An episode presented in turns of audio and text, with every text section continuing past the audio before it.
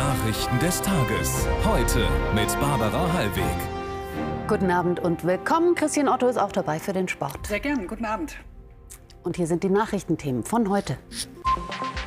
Von der Rebellion zum Rückzug. Die russischen Wagner-Söldner beenden ihren bewaffneten Aufstand. Welche Folgen hat das für Putin?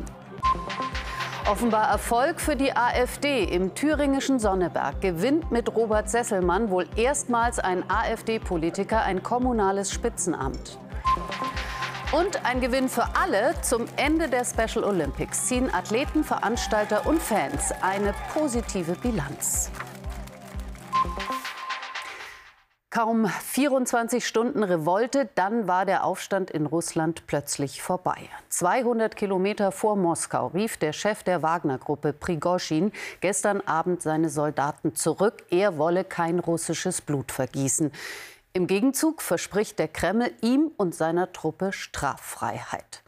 Ob der 62-Jährige wie abgesprochen im Exil in Belarus eingetroffen ist, ist offen. Nina Niebergall. Sie feiern ihn wie einen Popstar. Als Wagner-Chef Prigozhin am späten Abend Rostov am Don verlässt, wirkt er wie der umjubelte Sieger des Tages. Heute die Ruhe nach dem Sturm, das Militärhauptquartier wieder unter der Kontrolle der russischen Armee. Manche sind froh darum. Wir brauchen die Wagner-Kämpfer hier in Rostov nicht. Früher waren sie Helden, jetzt sind sie niemand mehr für mich. Von hier wollten die Wagner-Söldner gestern bis nach Moskau ziehen. Putin droht den Aufständischen. Diejenigen, die diesen militärischen Aufstand vorbereitet haben, haben Russland verraten und werden dafür bestraft. Am Abend im Staatsfernsehen plötzlich die Meldung, der belarussische Präsident Lukaschenko habe vermittelt, Putins Drohung verpufft. Angesichts ihrer Verdienste und Heldentaten an der Front werden wir sie immer respektieren. Sie fragen mich, was mit Prigozhin persönlich passieren wird. Das Strafverfahren gegen ihn wird eingestellt und er selbst wird nach Belarus gehen. In Moskau heute erinnert nichts mehr an die verschärfte Sicherheitslage, die Straßensperren. Aber die Macht der russischen Führung scheint angekratzt. Das Verteidigungsministerium hat seine Arbeit gut gemacht. Aber was passiert ist, hätte wahrscheinlich verhindert werden können. Wahrscheinlich werden sich die paranoiden Tendenzen der russischen Behörden, die jetzt schon ziemlich ausgeprägt sind, noch verstärken. Prigozhin ist zwar nicht bis nach Moskau gekommen, aber der Tag hat Risse offenbart im System Putin. Fragen wir unseren Russland-Korrespondenten Christian Semm. Gestern drohte Putin den Aufständischen mit harter Vergeltung. Jetzt gehen sie offenbar straffrei aus. Bröckelt Putins Macht? Ja, zumindest ist seine Autorität äh, deutlich angekratzt, würde ich sagen. Er hat ja gestern eine Rede gehalten und hat den Verrätern, wie er sie nannte, harte Strafen angedroht. Aber dann war gestern am Abend war dann eigentlich schon klar, dass äh, Prigoschin und seine Kämpfer straffrei aus der Sache rauskommen würden. Und das vor dem Hintergrund und dass man weiß, dass Putin nichts mehr hasst als Verräter. Also da musste er in den Gesprächen wohl Zugeständnisse machen und das schwächt seine Position. Was passiert mit Prigoschins 25.000 Soldaten? Werden die weiter für Russland kämpfen? Das ist noch nicht äh, ganz klar. Ein Teil, ähm, das ist bislang bekannt, soll Prigoschin nach Belarus folgen und ihn da beschützen und möglicherweise auch von dort operieren.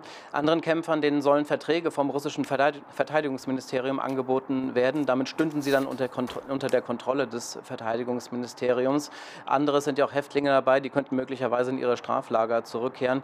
Ganz klar ist das alles noch nicht, auch wieder die Verhältnismäßigkeiten aussehen. Aber ich bin mir sicher, ähm, Evgeny Prigoschin ist ja sehr aktiv in seinem Telegram-Kanal. Wir werden von ihm hören, er wird die Pläne mitteilen. Heute haben wir von ihm noch nichts gehört. Sein Aufenthaltsort heute ist nicht bekannt. Dankeschön, Christian Sem war das live aus Moskau. Nach dem schnellen Ende des Wagner-Aufstands richten sich die Blicke auch rasch wieder auf das Kriegsgeschehen in der Ukraine. Ob die Verwerfungen auf russischer Seite den Verlauf der Kämpfe beeinflussen werden, ist noch nicht absehbar. Doch die Ukraine sieht sich ermutigt, weiter vorzurücken. Von einer Ausweitung der Gegenoffensive ist die Rede. Stefanie Gareis und Christian Volk berichten.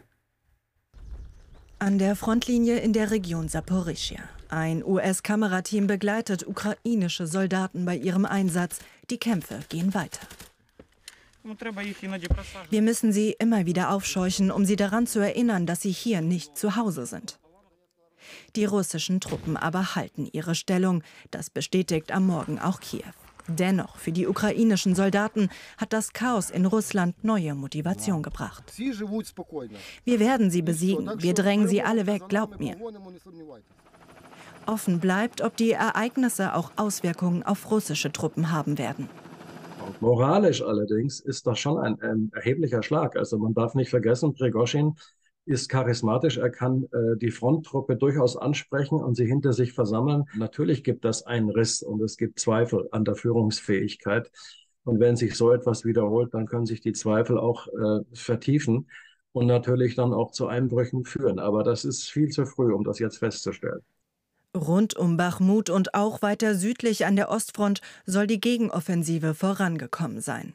In der Nähe von Kupiansk aber ist es die russische Armee, die von Erfolgen spricht. Sie veröffentlicht heute diese Bilder. Ukrainische Vorstöße sollen durch Kampfhubschrauber verhindert worden sein.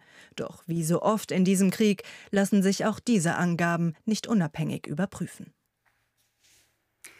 Nach Thüringen. Dort sieht es so aus, als ob erstmals in Deutschland ein AfD-Politiker in ein kommunales Spitzenamt gewählt wurde.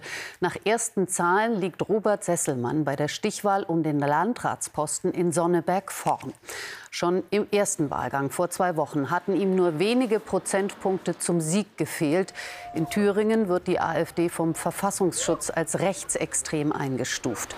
Sesselmanns Gegenkandidat, der amtierende Landrat Jürgen Köpper von der CDU, war von einem breiten Parteienbündnis unterstützt worden. Melanie Haag ist in Sonneberg. Melanie, der erste Landrat der AfD. Was würde diese Wahl bedeuten?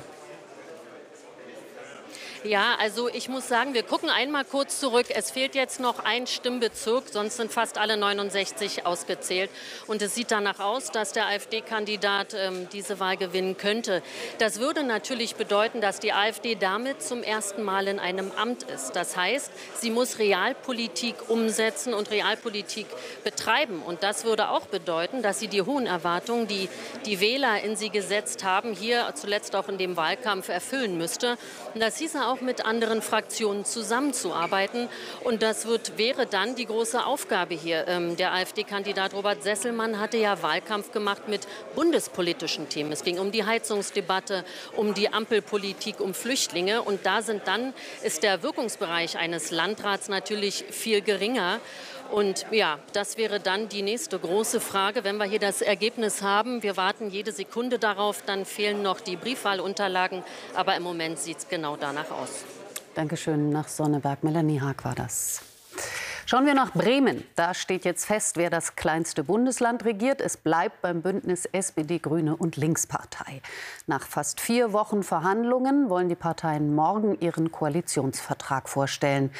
SPD-Bürgermeister Andreas Bovenschulte hatte sich nach gewonnener Wahl für eine Neuauflage des Bündnisses entschieden. In Griechenland steht Ministerpräsident Mitsotakis vor einer weiteren Amtszeit. Seine Partei Nea Demokratia hat nach Prognosen die Parlamentswahl im zweiten Anlauf klar gewonnen. Die Konservativen holten demnach wohl die absolute Mehrheit im Parlament. Vor fünf Wochen war ihnen das nicht gelungen. Es kam auch keine Koalition zustande. Deshalb musste die Wahl wiederholt werden. Fragen wir Annette Hilsenbeck in Athen. Warum haben die Griechen und Griechinnen so gewählt? Also Hauptthemen für die Griechinnen und Griechen waren wirtschaftlicher Aufschwung und Stabilität. Und da haben sie auf die letzte Amtszeit Mitsotakis geschaut. Da gab es Wirtschaftswachstum, da wurden Renten und Mindestlohn angehoben und die Arbeitslosenquote wurde um fast halbiert. Sein Gegenspieler Alexis Tsipras von der linken Syriza-Partei hatte dem in seinem Programm nicht viel entgegenzusetzen. Und das viel äh, diskutierte Schiffsunglück vor der griechischen Küste bei dem die äh, griechische Küstenwache schwer, unter schweren Vorwürfen sich ausgesetzt sieht, war im Wahlkampf kein Thema. Äh, dem wird sich die neue Regierung nun in einer neuen Amtszeit äh, stellen müssen und für Aufklärung sorgen müssen. Dankeschön für die Informationen aus Athen, Annette Hilsenbeck. Und damit kommen wir zum Sport. Zu dir, Christine. Die Special Olympics in Berlin gehen heute hm, zu Ende. Es war ein großartiges Fest. Die Abschlussveranstaltung zeigen wir ab kurz vor halb neun im Livestream zdfsportstudio.de. Noch einmal viele Emotionen nach neun Wettkampftagen voller toller Geschichten bei den Spielen der Glückseligkeit. Schon bei der Eröffnungsfeier diese spontane herzliche Umarmung geradezu ein Symbolbild für die ehrliche, unperfekte Welt geistig beeinträchtigter Athleten. Die Weltspiele ein Happening von 7000 Sportlern, die erstmals nicht im Abseits, sondern im Fokus standen und das hoffentlich nachhaltig. Mein großer Wunsch ist, dass die Spiele einen Beitrag dazu geleistet haben, dass alle ein Stück weit, ähm, ja, auch vielleicht noch für, über die bestehende Barriere im Kopf nachdenken. Was können Menschen mit geistiger Beeinträchtigung für die Gesellschaft leisten? Geleistet haben auch die Volunteers. Ohne die begeisterte Mithilfe der 20.000 Freiwilligen wäre diese Veranstaltung undenkbar gewesen. Dazu kostenlose medizinische Unterstützung, inklusive Brillen oder Hörgeräte. Ein großes soziales Miteinander abseits des kommerzialisierten Sports. Und was auf jeden Fall im Gedächtnis bleibt, sind Bilder ansteckender Lebensfreude. Platz 3 für die deutsche Leichtathletikmannschaft bei der Team-EM im Rahmen der European Games im polnischen Chorzów. Souverän im Speerwurf Europameister Julian Weber mit 86,26 Meter, der vierte deutsche Einzelerfolg. Der Gesamtsieg geht erstmalig an die Mannschaft aus Italien vor Titelverteidiger und Gastgeber Polen. Ja, und zwei Weltbestzeiten habe ich noch. Die gab es beim Triathlon-Klassiker in Rot. Bei den Frauen benötigte die Schweizerin Daniela Rief für 3,8 Kilometer Schwimmen, 180 Kilometer Rad und den Marathon 8 Stunden, 8 Minuten, 21 Sekunden. Platz 2 und 3 gingen an Anne Haug und Laura Philipp. Bei den Männern war der Däne Magnus Dietlev in 7 Stunden, 24 Minuten und 40 Sekunden so schnell wie keiner zuvor. Zweiter wurde André Langer. Respekt vor allem. Hast recht bei den Temperaturen. Ja, absolut irre Leistung. Und die Temperaturen bleiben nicht so. Zumindest im Norden gibt es morgen Schauer und teils kräftige Gewitter. Im Süden viel Sonne und nur vereinzelt Blitz und Donner. 23 Grad an der Nordsee bis 33 Grad im Südosten. Um Viertel vor zehn begrüßt sie Christian Sievers im Heute-Journal. Das 19-Uhr-Team sagt Danke und Tschüss und wünscht Ihnen einen guten Start in die neue Woche.